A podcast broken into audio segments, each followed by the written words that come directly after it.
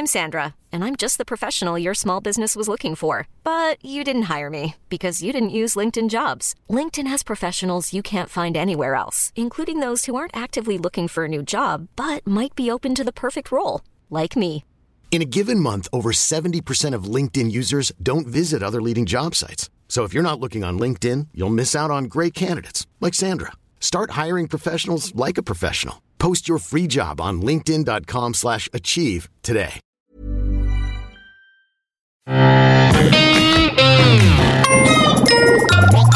Salut, c'est MDR, votre rendez-vous avec les comédies françaises, un podcast de séance radio, la web radio du cinéma. MDR, c'est un véritable laboratoire où l'on dissèque, on analyse et où parfois on se bidonne devant le genre roi du cinéma français. Aujourd'hui, on va parler de Sous le même toit avec Dominique Farrugia et avec Gilles Lelouch et Louise Bourgoin. Je suis Daniel Andriev et autour de moi, mon équipe de colloques. Mélissa Gazio, bonjour. Bonjour. Hugo Alexandre. Salut Daniel.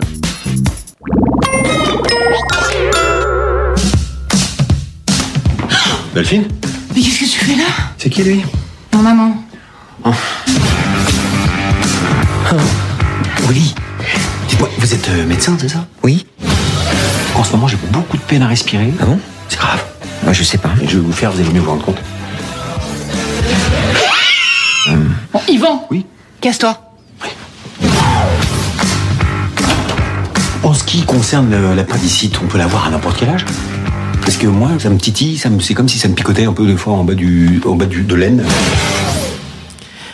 Le relou qu'on a entendu parler et respirer comme un phoque, c'est Gilles Lelouch.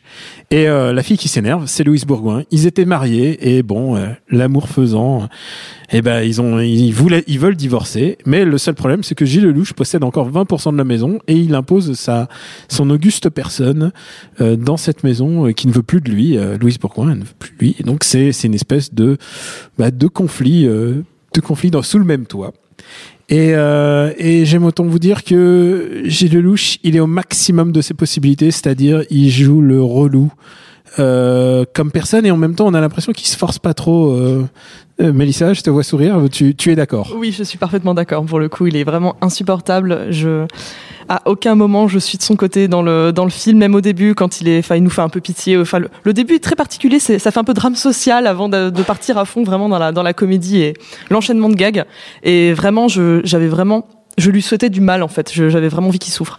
C'est peut-être aussi le problème, c'est que normalement, euh, bah, dans une comédie, surtout qui implique le fait que bah, ils vont se remettre ensemble, ça reste quand même un peu, euh, ça reste quand même un peu une structure de rom-com. euh, c'est un problème si t'as envie de le noyer. Ah oui, j'ai vraiment envie de le noyer. Et du coup, je me suis dit que j'allais peut-être me mettre du côté de Louise Bourgoin, mais je la trouve insupportable aussi. Donc les, les deux me, me tapaient sur le système. C'était horrible.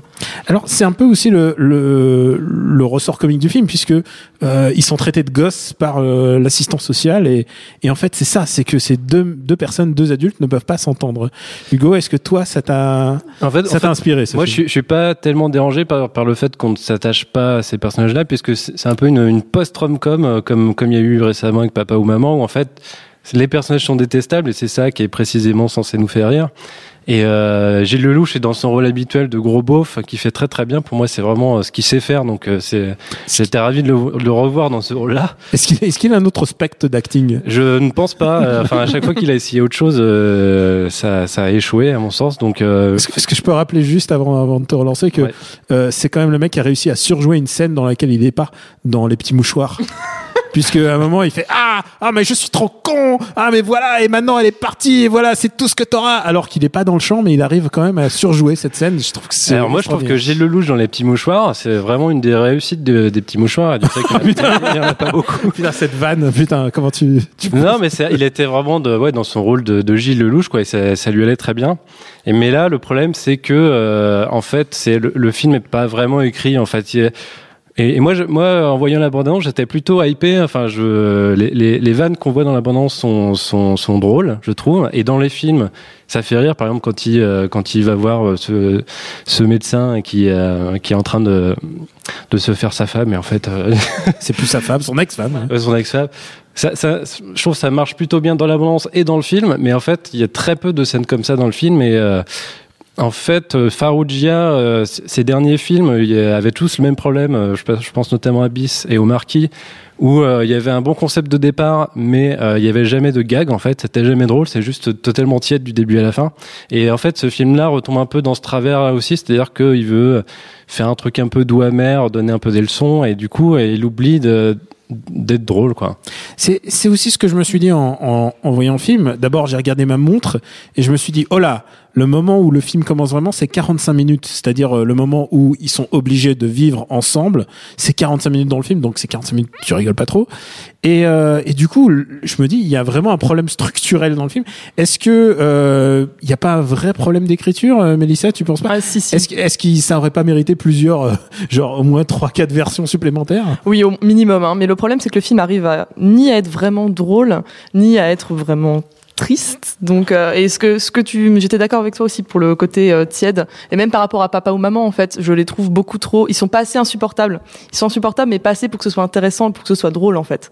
Donc, Ouais, c'est et, assez alors- dérangeant. et souvent ils se rabattent sur de la grossièreté gratuite en fait. Souvent, Gilles Lelouch dit des insanités. Ou le point de ta gueule est très vite atteint Ah ouais, le Oui. point. Alors il y a un point de ta gueule. Alors il faut expliquer ce que c'est le poids à gueule. On a, on a comme ça avec Hugo parfois quand on regarde les comédies ensemble, c'est quand une comédie, tout d'un coup, vas-y Hugo. Euh, oui, c'est une théorie qui se vérifie de film en film, c'est incroyable.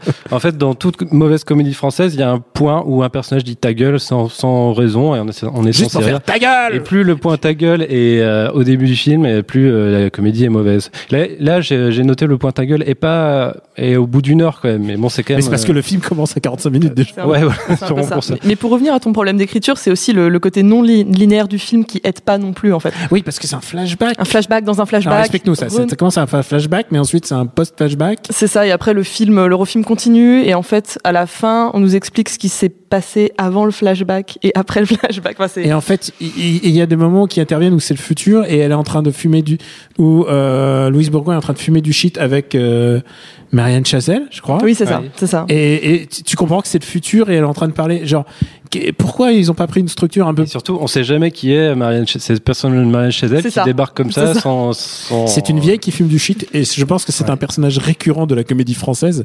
C'est que t'as toujours besoin d'un vieux qui fume du shit pour rappeler ah les jeunes vous êtes pas assez. D'ailleurs, c'est euh, étonnant que, enfin, ça, ça fout un gros coup de vieux que Marianne Chazelle joue une vieille. C'est- jamais arrivé. Déjà. Là, tu te dis, euh, ok, bah, elle est- c'est une grand-mère euh, qui a. c'est- Mais attends, Chantal Lobby, elle joue la, la, la mamie alcoolique maintenant. C'est il faut il faut se faire à l'idée. Elle, elle joue la maman. Alors après, j'ai j'ai peut-être pas vu tous les films récents où il y a Chantal Lobby. Mais par contre, dans Qu'est-ce qu'on a fait au bon Dieu, elle joue une maman, euh, ouais, qui sera peut-être bientôt grand-mère, mais c'est, on, on est dans la transition en fait là. Mais j'ai l'impression que c'était surtout un plus un cache-misère cette histoire de, stru- de structure justement pour compenser cette écriture un peu un peu faible. Je crois que quand il y a quand on n'a pas grand chose à raconter, on, on déconstruit l'histoire. Ouais, pour un peu perdre les gens, je pense. Et Ça arrive souvent en fait dans les comédies. Parfois, il y a un jeu, tout un, un jeu de flashback euh, comme euh, euh, cette comédie sur le mariage où en fait c'était le plan de table. Je crois que ça Ah oui, s'appelait plan plan de de table. ouais. Tu te souviens de plan de table? C'était horrible. Il y avait Franck Dubosc là-dedans. Voilà. oui, Pendant- c'est- Pendant 2-3 minutes, et c'était 2-trois bonnes minutes, mais sinon le reste c'était affreux. Et, et, et là, ouais, c'est- vous avez raison tous les deux, c'est que on, on rigole pas en fait.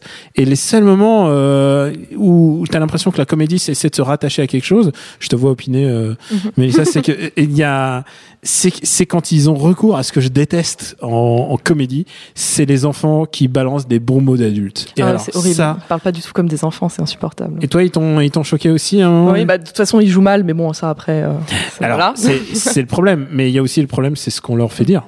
C'est ça. Euh, ouais, enfin, il joue quand même très très mal. Et je, je, je comprends, je comprends pas comment, comment. Enfin, il y a, il y, a, il y a des films où les enfants jouent bien. euh, Alors, Ils sont pas je trop préfère, en Je France. préfère dire pour pas les traumatiser si jamais ils écoutent, ils sont mal dirigés. C'est ça. Oui, oui, non, mais clairement, enfin, du coup, le- la- l'adolescente euh, qui joue Violette, c'est Adèle Ouais. Castillon, donc c'était une youtubeuse, donc c'est son, je crois que c'est son premier Ah, rôle au c'est cinéma. une youtubeuse Oui, Ah, oui, merci, merci il y a une chaîne YouTube qui s'appelle Adèle, ta chérie d'amour, qu'elle a commencé quand elle avait 14 ans, donc en plus elle est extrêmement mûre, elle a, sa chaîne est vraiment chouette. Et donc, Et donc elle a- là, premier pas au c'est- cinéma. C'est une nana d'expérience qui nous arrive là. Oui, bah oui, donc du coup, je penche pour le mal dirigé pour le coup. Ouais, alors c'est vrai que ce qu'on leur fait dire est, est totalement indigent. Quoi. Enfin, c'est, c'est, c'est, c'est complètement con. En fait, le, le truc, c'est que euh, effectivement, enfin évidemment, les, les, les parents vont se rabibocher à la fin, et c'est un peu, euh, ça part un peu des enfants le truc. Donc il faut qu'il y ait des dialogues entre eux pour qu'ils, pour qu'on comprenne bien que c'est eux qui trinquent de, de, de, de cette histoire. Et en fait, les dialogues entre eux, euh, enfin, c'est, ça n'a aucun sens. Alors il y en a un qui est euh, qui est vaguement surdoué et euh, ça- ça- c'est une espèce de d'arc narratif euh, qui se déroule sur le fait quand Alors, qu'est-ce qui se passe avec ce gamin là? Je... On va revenir dessus, on va s'écouter une vanne, on va- ensuite on va reparler du gamin. Tout ce qui est là, n'y touche pas. Ça, c'est ta partie. Ah oui, je vois, t'as mis du scotch, comme ça on a chacun une partie du frigo, un peu comme les colocs.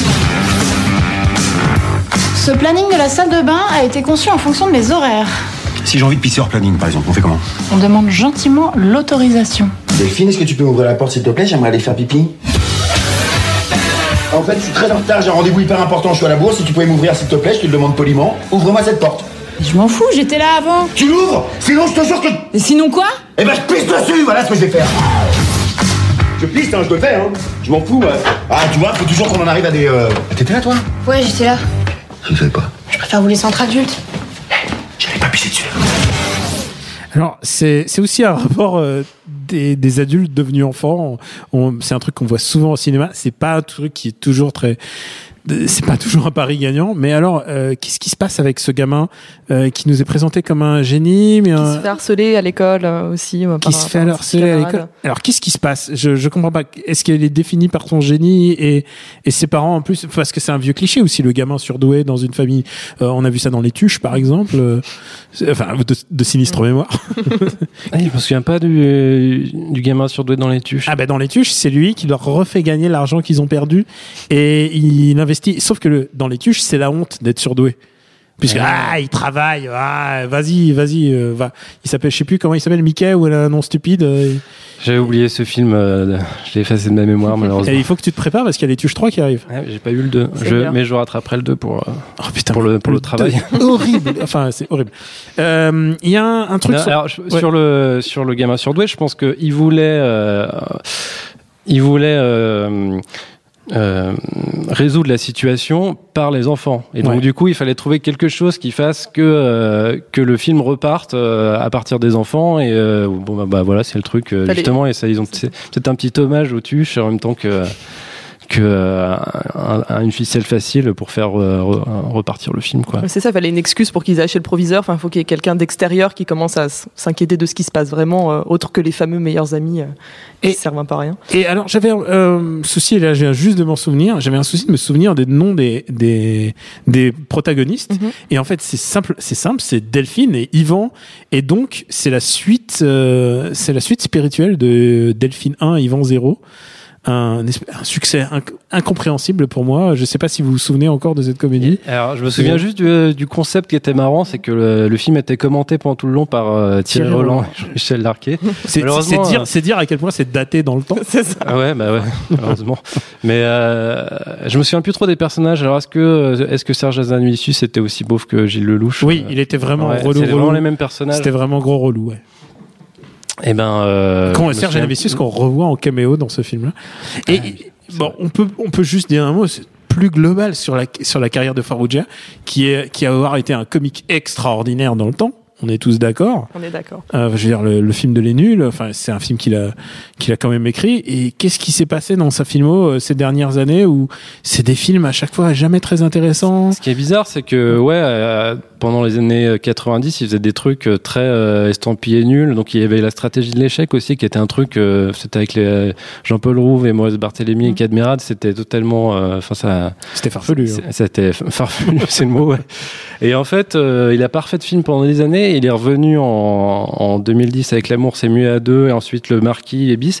Et c'est des films qui sont beaucoup plus de dans quelque chose de de classique. euh, Enfin, c'est presque des sitcoms, ouais. Enfin, Ouais, c'est des films qui n'ont pas une grande, euh, de grande aspérité, euh, que on, on retrouve pas du tout l'esprit nul, euh, sauf peut-être que, comme je disais, la grossièreté, mais qui est, qui est plus du tout subversive. euh, donc, en fait, peut-être qu'il a voulu rentrer dans le rang et à chaque fois, il, il, il bosse avec des scénaristes qui sont un peu des euh, des, euh, des gens qui ont qui ont la recette euh, euh, d'un scénario bien construit, mais pas forcément de quelque chose de très drôle ou de très novateur en matière de comédie. Donc peut-être que c'est aussi euh, au niveau de l'écriture que ça pêche.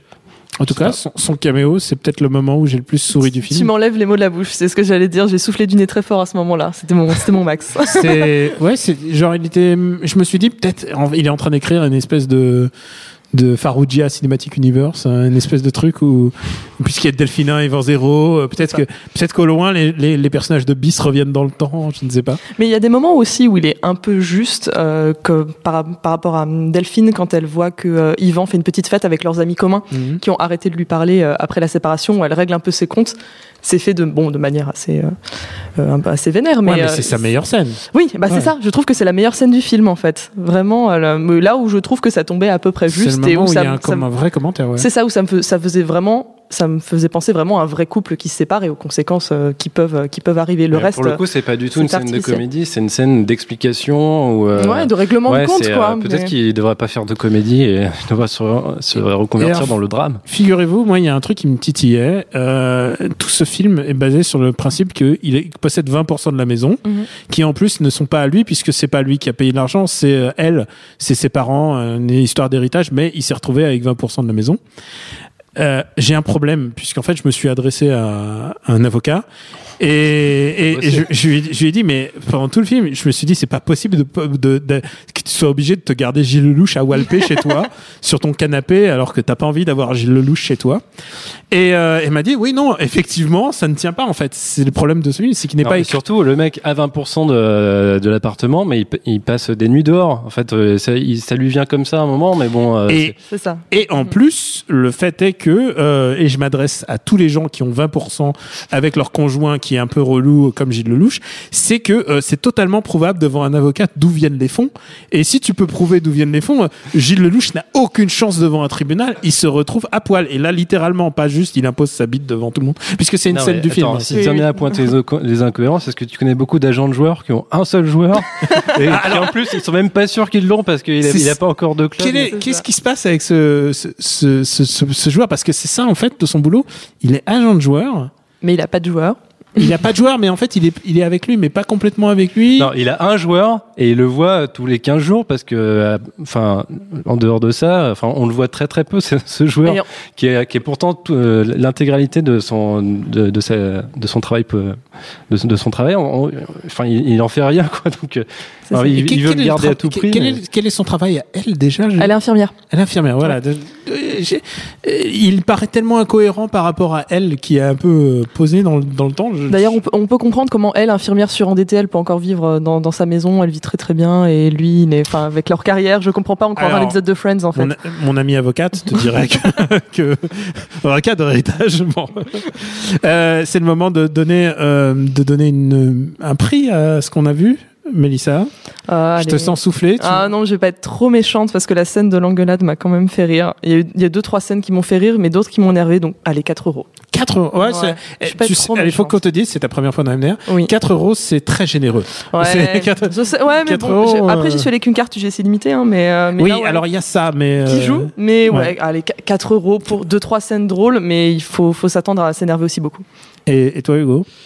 Euh, en fait, on n'a pas parlé du tout des, des acteurs à part Gilles Lelouch un peu. Et Ah, toi, tu veux revenir sur Julien Boisselier, bien sûr. Parce qu'il faut expliquer un truc, c'est que Hugo a un crush sur Julien Ah, J'aime Boisselier. bien Julien Boisselier. T'as Mais je, vraiment je vais un en, crush par- je sur- vais en parler juste après. D'accord, ok. mais, en fait, ce que je voulais dire, c'est que Vas-y, vas-y, c'est le les, moment. je quatre acteurs principaux du film sont excellents. Malheureusement, on leur fait dire, on leur fait dire des, des choses euh, pas très drôles. Donc, je veux citer Gilles Lelouch, Louise Bourgoin, Manu Payet et Julien Boisselier, qui sont tous très bien. Et en fait, rien que pour, euh, pour euh, les récompenser, pour les encourager, euh, je vais les, les payer chacun 50 centimes. Donc, ça fait 2 euros. Je vais pas voir le film, mais je, je les encourage. Voilà. pour leur pour leur longue carrière. Je- je sais pas. Alors moi j'ai j'ai un petit souci avec euh, avec donc avec elle euh, avec Louise Bourgoin puisque en fait j'ai un problème avec sa voix en fait. sa voix, je, je, je la trouve aussi belle que sa voix me m'horripile. J'ai un problème, j'ai vraiment un problème avec elle. Je, je comprends pas. Alors que, euh, bah donc, moi je donne, euh, je donne 2 euros parce qu'il y a cette scène où elle descend l'escalier en robe du soir, où elle est, elle est complètement craquante. Voilà, ça m'a fait, elle m'a fait plus rire à ce moment-là puisque elle essaye vraiment de l'allumer alors que ouais vraiment il y a un truc où, où ils ont aucune forme d'osmose entre les deux. C'est le moment, c'est mon moment préféré. C'est le moment de faire une petite reco. Euh, alors moi, tu veux euh, commencer? Ouais, je commence. Euh, et ce film m'a pas m'a pas inspiré grand chose en termes de recommandations. Donc, je me suis souvenu qu'il y avait Julien Boisselier dans le film, et donc je vais parler d'un film avec Julien Boisselier qui s'appelle Les Portes de la Gloire. Euh, c'est le meilleur rôle de Julien Boisselier, mais c'est aussi le meilleur rôle de Benoît Poulvorde. C'est euh, un film où, euh, qui suit euh, euh, les pérégrinations d'une bande de, de vendeurs au porte-à-porte qui vendent des encyclopédies. Et Julien Boisselier, il... Vas-y, continue. Tu l'as vu ou pas Non, mais je, je- tu, es Julien- le, tu es le fanboy français de Julien Boisselier. Il faut bah que, ouais. si Surtout Julien qu'il Boisselier jouait- nous écoute, il faut qu'il sache. Il joue des méchants euh, dans les comédies depuis quelques années. Et Il ça, joue- ça il lui va joue- très bien. je trouve. Il joue le, le notable, le comptable, le mec un peu, un Ouais, peu c'est ça, avec vicieux. une petite voix un peu aiguë là. Si possible, avec une petite moustache un peu post-collabo, tu vois. C'est ça. Et donc, les Portes de la Gloire, donc euh, ce groupe de, de vendeurs au porte-à-porte est mené par Benoît Poulvorde. Et il y a Julien Boisselier qui arrive, qui est euh, le, le gendre du patron et que Benoît Poulvorde est obligé d'avoir son- dans son équipe. Et donc, euh, Julien Boisselier a toujours cet air un petit peu bénet, cette, cette petite voix, ce, ce côté pas assuré qui arrive. Et en plus, là, il est dans une situation un peu, un peu compliquée. Et euh, Benoît en, euh, en prend plein la gueule dans ce film. Le film est hyper cruel euh, avec ses personnages, mais à la fois hyper drôle. Enfin, c'est très très cynique, mais très très drôle. Enfin, il faut voir le film. Je vous le conseille. Surtout si vous aimez Julien Boisselier. Bah, écoute, toute la famille de Julien Boisselier est en train de le télécharger. Mélissa, toi bah écoutez, euh, si Louise Bourgoin vous manque, vous pouvez regarder un peu ses moments quand elle était Miss Météo sur Canal+. Mais euh, sinon, effectivement, moi aussi, j'ai eu du mal à trouver un peu quelque chose euh, qui m'inspirait. Et j'ai repensé donc à la filmo de Farougia et j'avais vu L'amour, c'est mieux à deux, qui était sorti en 2010 et qui, à défaut de m'avoir laissé un bon souvenir, ne m'en avait pas laissé de mauvais. Donc je me suis dit que c'était quand même déjà pas mal par rapport à celui-là, où Manu Payet joue exactement le même rôle que dans ce film. Donc d'ailleurs, j'ai toujours pas compris. Le, le euh, queutard. voilà, le queutard. J'ai toujours pas compris d'ailleurs euh, quelle est la règle tangible qui fait que Manu Payet joue le queutard dans tous les films qu'il fait. Je sais pas, il y a peut-être un truc. euh, Enfin, Bah, il est craquant. je sais peu. pas d'où ça sort. Mais pourquoi Alors d'abord, d'abord c'est un mec très très très sympa dans la vie en fait, et ça Mais ça aide oui. beaucoup pour avoir des rôles de mecs queutards euh, Peut-être qui se est tapent. très que tard dans la Écoute. vie aussi. hein. Oui, Bah, peut-être. Voilà. Mais je ne sais pas pourquoi. C'est son rôle euh, fétiche qu'il tient depuis un bon petit moment maintenant. Enfin bref. Donc ouais, du coup le film où c'était donc euh, on troque euh, Louise Bourgoin pour euh, Virginie Fira. Ça va, on perd pas au change. On est quand même pas mal.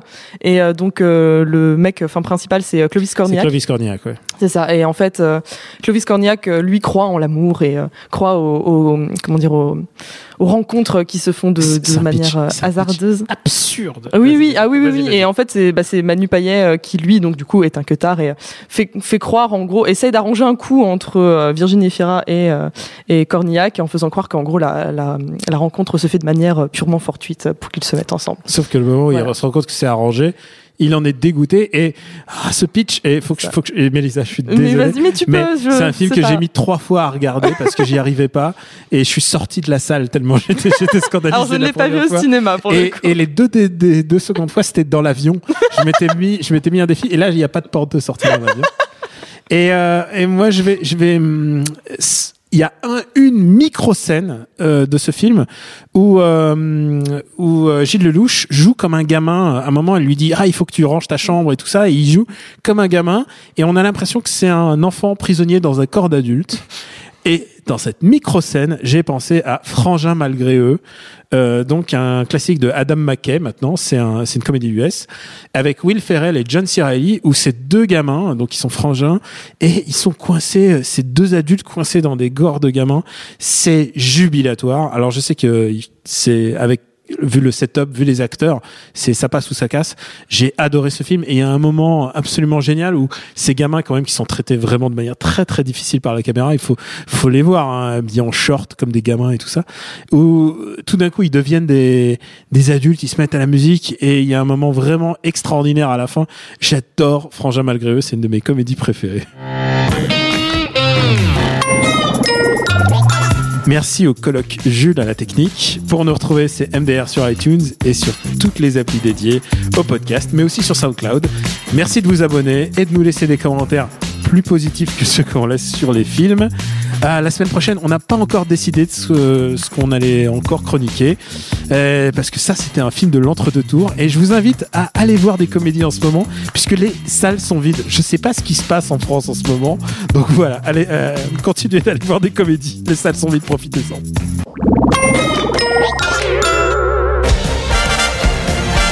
Avez aimé ce que vous avez entendu Vous allez adorer Flashback avec moi, Antoine Julien. Et moi, Antoine Cyr. La seule émission entièrement consacrée à l'actualité des classiques du cinéma. On parle maintenant des rétrospectives et la première d'entre elles est consacrée à un très grand cinéaste, euh, Monsieur John Borman. Avec des ressorties. Des rétrospectives. Des histoires de cinéma. Alors, euh, c'est elle aussi, John Crawford, une star euh, en déclin de l'âge d'or d'Hollywood. Mais ce qui est intéressant, c'est qu'il n'existe pas de personnalité qui soit plus opposée à Bette Davis que ne l'est John Crawford. Des livres et des DVD. Et bien sûr, des invités. Costa Gavras, bonjour. Bonjour. Merci infiniment d'être avec nous euh, dans Flashback. Un programme de séance radio à retrouver sur SoundCloud, iTunes et toute autre plateforme dédiée. Hey, it's Danny Pellegrino from Everything Iconic. Ready to upgrade your style game without blowing your budget? Check out Quince. They've got all the good stuff, shirts and polos, activewear and fine leather goods, all at 50 to 80% less than other high-end brands. And the best part? They're all about safe, ethical and responsible manufacturing.